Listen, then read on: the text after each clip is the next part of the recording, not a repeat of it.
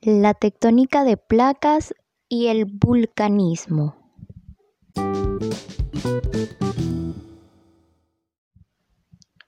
El planeta Tierra presenta una estructura interior formada por capas concéntricas que se dividen en tres grandes conjuntos.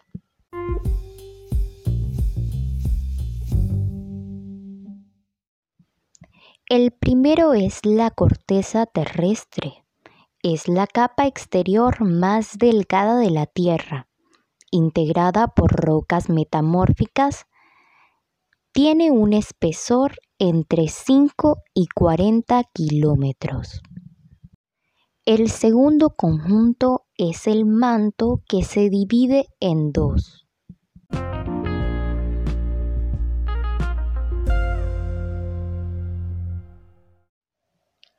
El manto superior compuesto por la litosfera es una capa rígida, rocosa, ubicada debajo de la corteza y por la astenosfera, una capa blanda o plástica en la cual la roca se encuentra a una temperatura cercana al punto de fusión, por lo que se torna viscosa.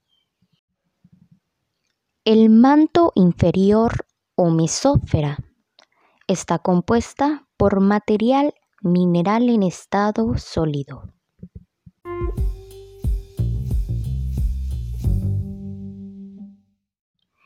El tercer conjunto es el núcleo o el centro de la Tierra, también dividido en dos, el núcleo externo líquido y el núcleo interno sólido.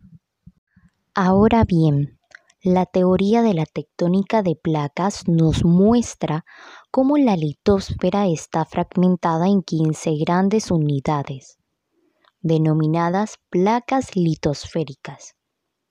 Son adyacentes y encajan a manera de rompecabezas. Alrededor del globo terráqueo se mueven de manera lenta pero continua sobre la astenosfera. Los movimientos generan que los límites de las placas se produzcan dos tipos de procesos. Convergentes si las placas se juntan y divergentes si las placas se separan.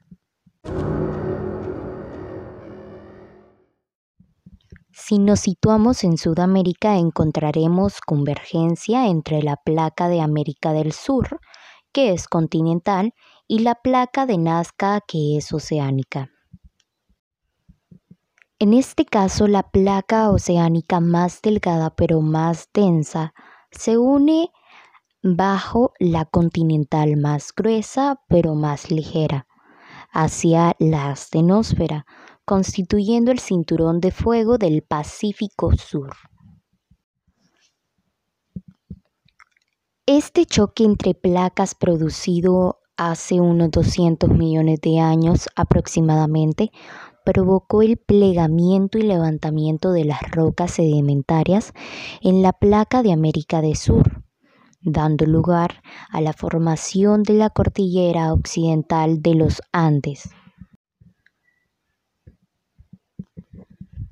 Sin embargo, posteriormente se produjo ascensión de magma en el lado oriental, provocando el engrosamiento y deformación de la corteza, formando montañas que constituyen la cordillera oriental de los Andes.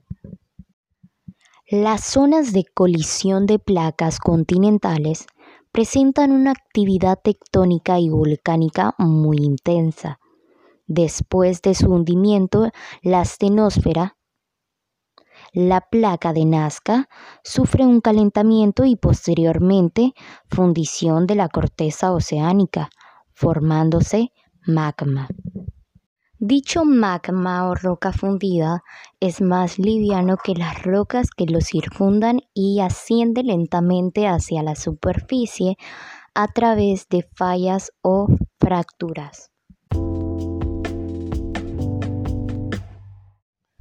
A partir de este proceso se forman los volcanes, pues la energía acumulada necesita ser liberada.